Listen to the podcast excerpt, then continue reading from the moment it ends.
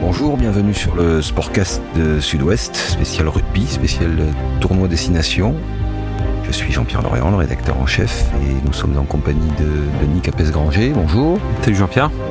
Et Nardo David. Bonjour Jean-Pierre. Bonjour. Les deux spécialistes rugby maison qui vont suivre ce tournoi qui euh, débute prochainement et qui va s'étaler sur les semaines traditionnelles de l'hiver et du cœur du tournoi sur février-mars. L'idée c'est donc aujourd'hui de savoir en une seule question, si on peut résumer tout ce qu'on va se dire, c'est que peut-on espérer de ce tournoi? Que peut-on espérer surtout pour le 15 de France dans ce tournoi? Donc on rappelle euh, que l'équipe de France n'a plus gagné le tournoi depuis 10 ans, depuis 2010. En deux mots pour commencer, que peut-on espérer? Ben on, on, espère beaucoup. On espère tout, on espère la, la, victoire, on espère voir une équipe de France qui joue bien, qui se redécouvre une, une identité de jeu et qui commence par nous battre euh, les Anglais. Alors Denis, pour espérer battre les Anglais, visiblement le parti pris, c'est euh, confiance aux jeunes.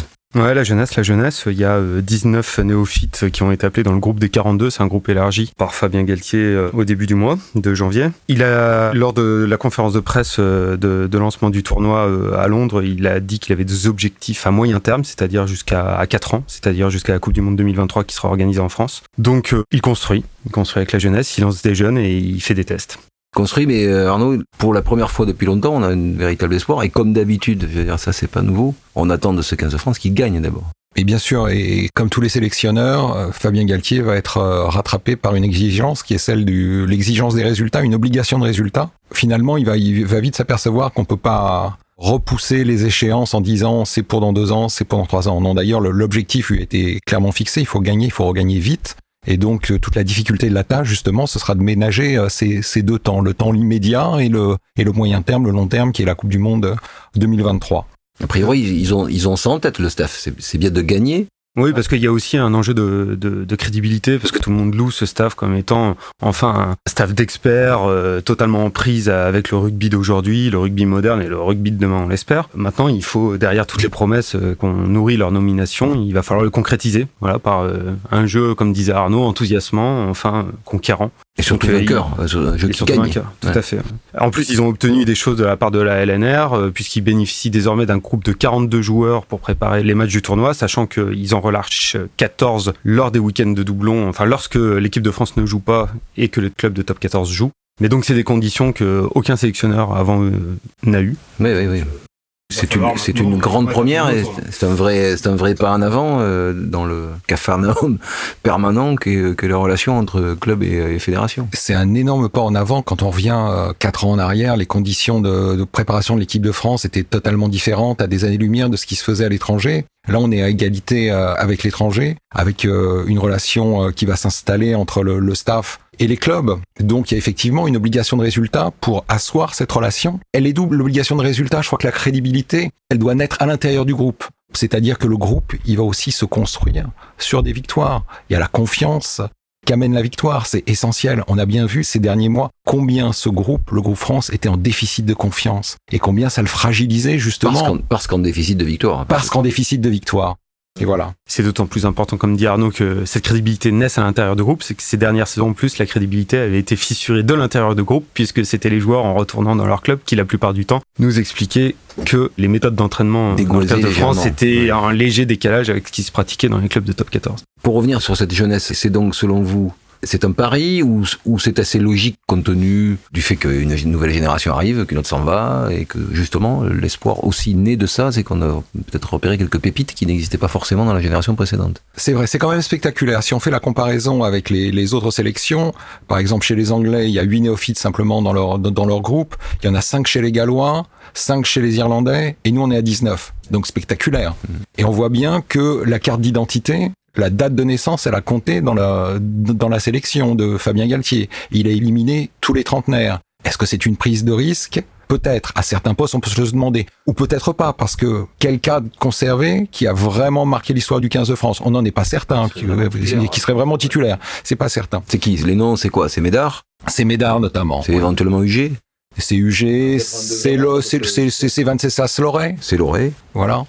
Mais ça va pas beaucoup plus loin que ça. Ça va euh, pas beaucoup plus loin que ça, et on sait d'autres- que... Tu as d'autres noms en tête, Denis, toi euh, Euh, Il me semble que la prise de risque est quand même mesurée parce que euh, il faut la pondérer par rapport à un groupe de 42 joueurs qui sera réduit à chaque fois. Et accessoirement, quand on regarde les têtes de petits nouveaux, il y a beaucoup de petits nouveaux, mais quand on regarde les chiffres, les stats depuis le début de la saison, très souvent, ce sont des joueurs euh, les plus performants finalement. Euh, on a parlé d'un Anthony Boutier notamment qu'on découvre, euh, qui découvre le top 14 Mhm. cette saison. Là, pour la peine, c'est un poste, c'est un arrière, hein, je, on précise. C'est un, poste où effectivement il n'y a, que des bisus, si- Et- quasiment. Enfin, quasiment oui, puisque c'est Thomas Ramos avec 9 sélections euh, qui, euh, qui fait figure de taulier au poste. Mais Anthony Boutier qui a 27 ans et donc qui peut faire figure de Paris, puisqu'en plus il découvre cette année euh, le top 14 seulement. Et marge au rayon des stats en tant que meilleur franchisseur. euh, C'est le joueur qui bat le plus de défenseurs. C'est la prise de risque qui existe sans l'être finalement, puisqu'ils ont pris les joueurs les plus performants. Ouais, il y a des critères rationnels, tu veux dire, qui expliquent que c'est pas une marotte de sélectionneur, c'est juste parce qu'il remplit quelques critères objectifs pour être là où il est. Donc, sachant que lui, c'est pas le.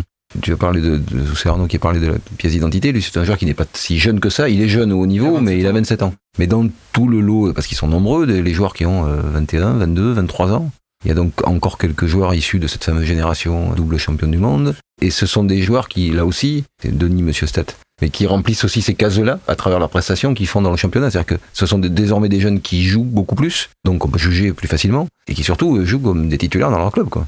Oui, tout à fait. Euh, Bon, il y a Demba Bamba qu'on connaît maintenant puisqu'il a, il s'est déjà installé euh, dans l'équipe de France depuis le dernier tournoi, mais il y a euh, un Camer- un Cameron Woki là qui joue à l'UBB qui, est- qui est très performant depuis le début de la saison. Bon, Roman Tamac on le présente plus. Il y a Louis Carbonel qui s'impose à l'ouverture à Toulon, une équipe qui performe ces, ces derniers temps.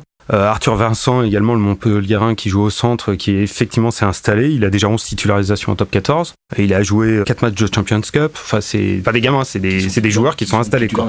Qui sont titulaires, qui ont le- l'expérience des sélections, puisqu'ils sont passés chez les champions du monde. Donc ça veut dire une vie de groupe, ça veut dire une façon d'appréhender les échéances. Il y a une expérience déjà qu'ils ont emmagasinée chez les moins de 20 ans, donc ça c'est intéressant. Et puis quand même, bon, on parlait de prise de risque, elle est relative, il faudra voir à quoi ressemblent les 28 puis les 23 de Fabien Galtier.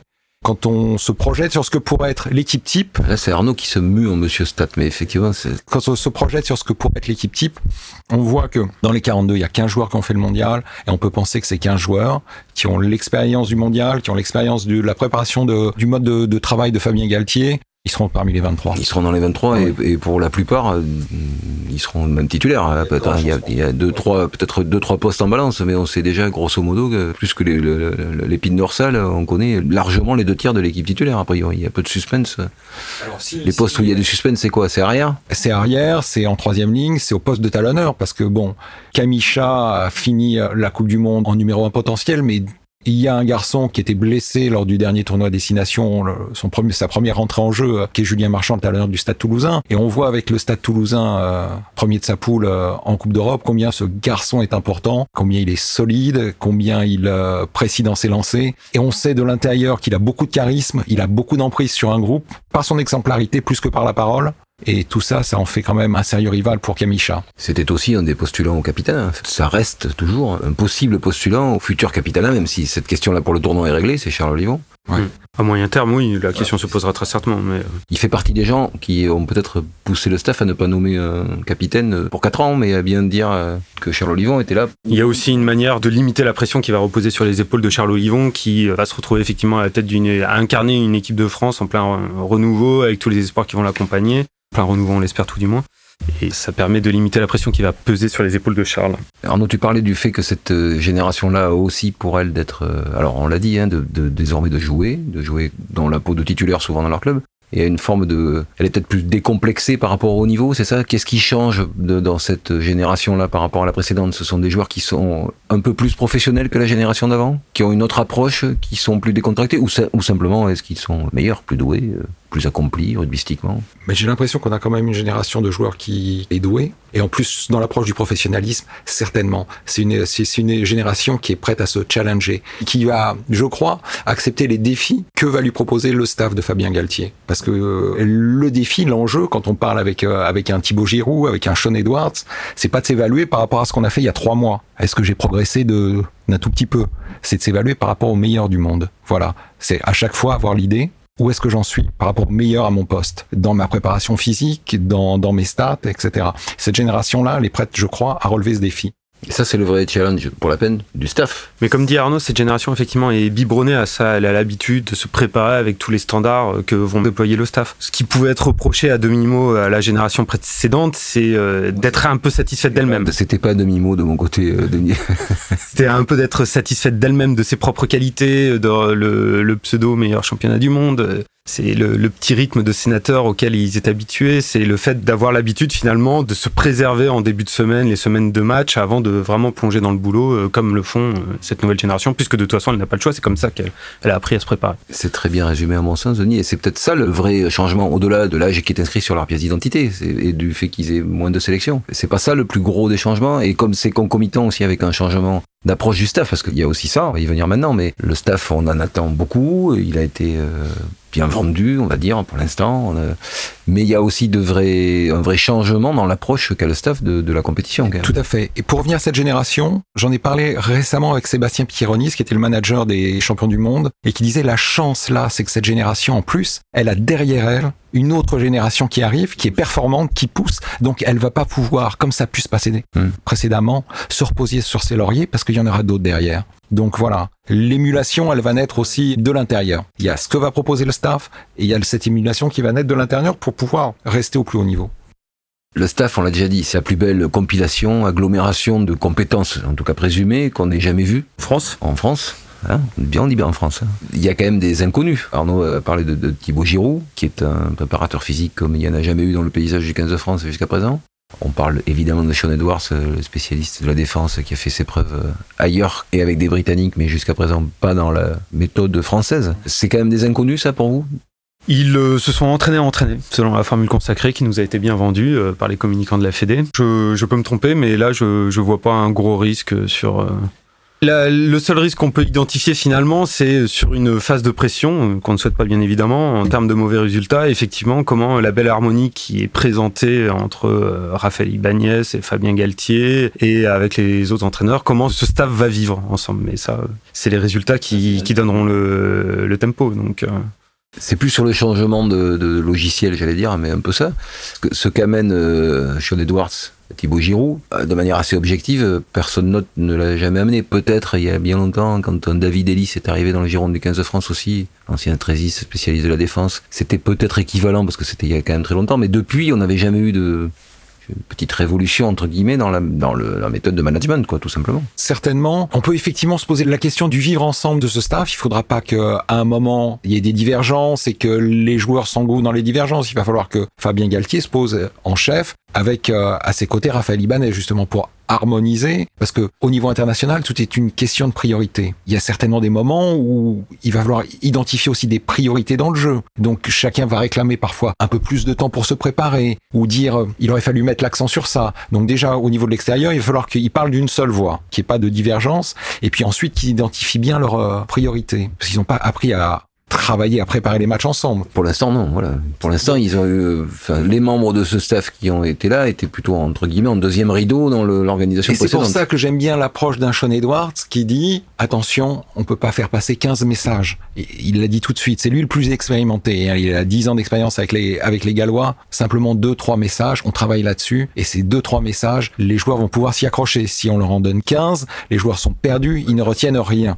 Donc voilà. Donc j'espère que Raphaël aussi Raphaël Ibanez saura dire euh, on va peut-être écouter euh, ce que nous dit Sean et euh, s'appuyer sur son expérience parce que tout le monde va avoir envie au sein de ce staff d'apporter sa petite touche. Bien sûr, il y a beaucoup d'ego dans ce staff. Il y a beaucoup d'ego à gérer. Parce qu'il y a beaucoup de compétences, mais qui dit beaucoup de compétences dit des gens qui sont donc chacun dans leur dans leur parcours réciproque. Et ils avaient tous ils avaient tous beaucoup de responsabilités dans leur club, tout simplement quoi. C'était des gens importants. William Servat à Toulouse, Laurent Labitte au Racing.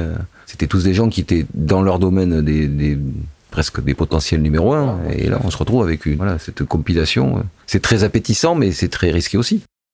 Et ça, vous pensez que les joueurs euh, le reconnaissent aussi dans ce que vous avez senti?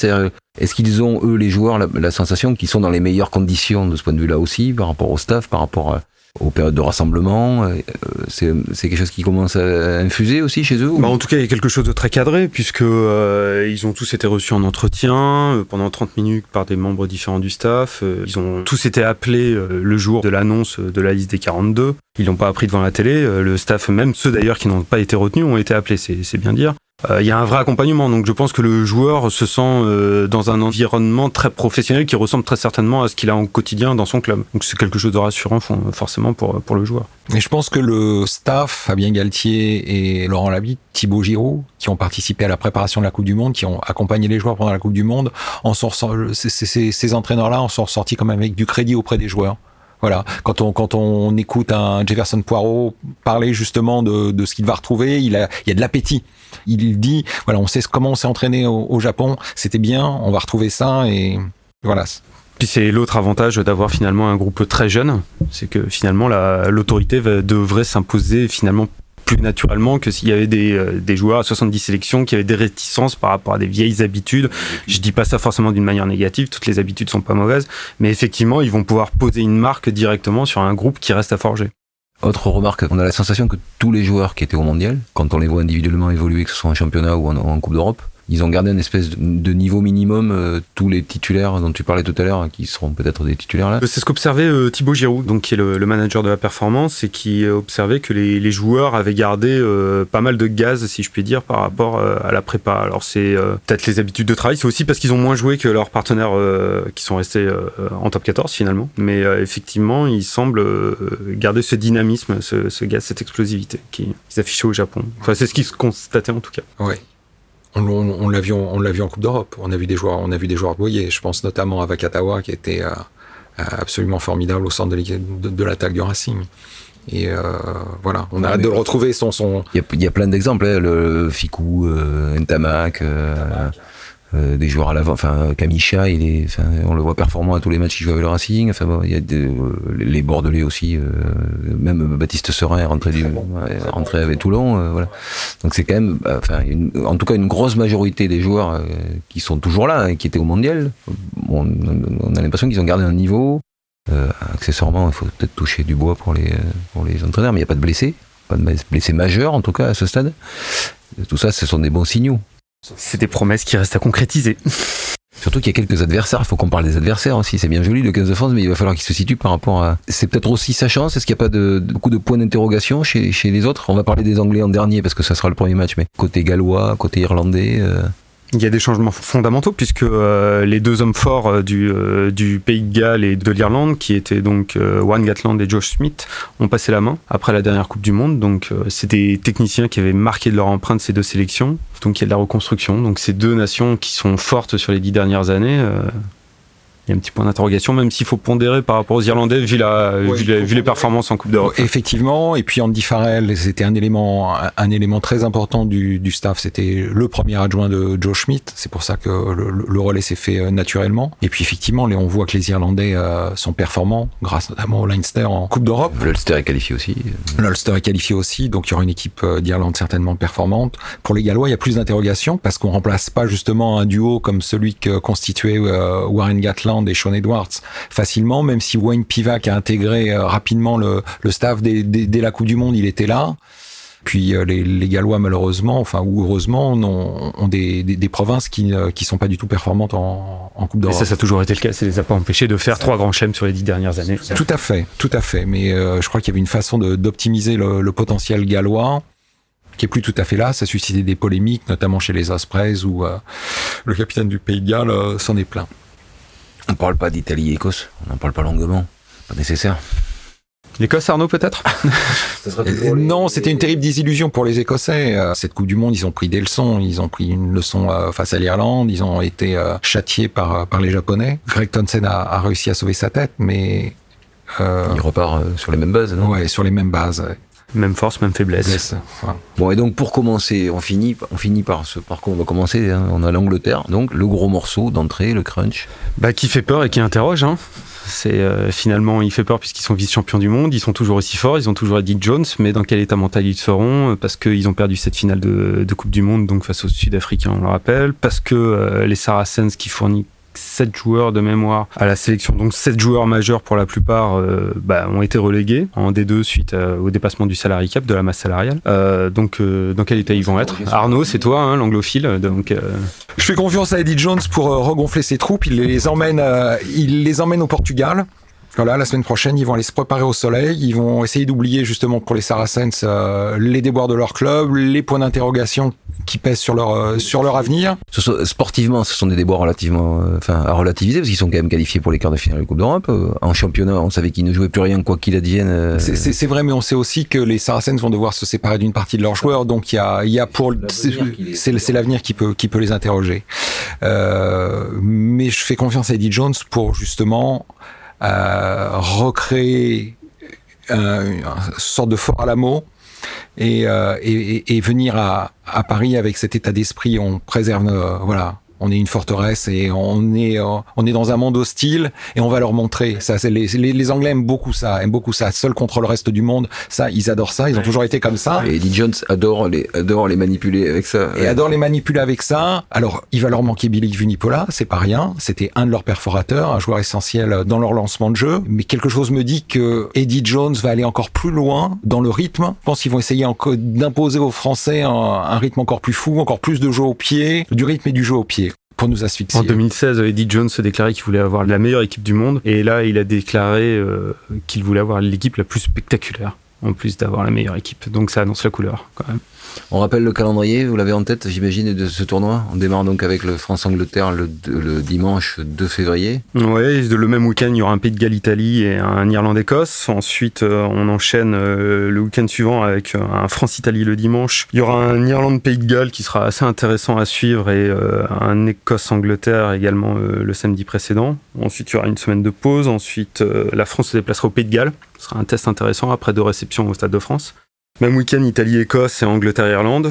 Ensuite, la France se déplace à nouveau en Écosse, pendant que l'Irlande reçoit l'Italie et l'Angleterre accueille le Pays de Galles. Ça, risque d'être intéressant là encore. Et nous finissons par la réception de l'Irlande. Ce sera le dernier match de cette dernière journée et voilà. On l'espère pour le Grand Chelem, sachant que le Pays de Galles recevra l'Écosse à ce moment-là. Mais en attendant de recevoir le trophée, en fait, euh, le, le vainqueur de dimanche, euh, du dimanche de février au Stade de France entre la France et l'Angleterre, il a, il a quand même une bonne tête de vainqueur du tournoi, non? Pour l'Angleterre, en tout cas, ils ont la voie royale. Les Français, on va peut-être se calmer, mais euh, je- effectivement, la voie serait dégagée. Contre l'Angleterre, ça dégagera aussi la route. Faudra aller au Pays de Galles. Et si les Anglais gagnent ce premier match, euh, effectivement, c'est voie royale. On, on- on refait les paris euh Arnaud Euh, L'équipe de France va gagner le tournoi. Mais je me risque plus, je me risque pas sur le Grand Chelem. Ouais. Il se mouille pour Il me semble qu'il y a quelques semaines, tu nous parlais d'un Grand Chelem quand même. Oui, oui, oui, mais bon, il, il pondère. Mais toi, Denis? Moi, je misais sur une petite deuxième place. La dernière fois, je vais m'y tenir, je pense. Ces Anglais me font peur. On se revoit dans pas longtemps pour euh, relever les compteurs. Merci, messieurs. Salut Salut.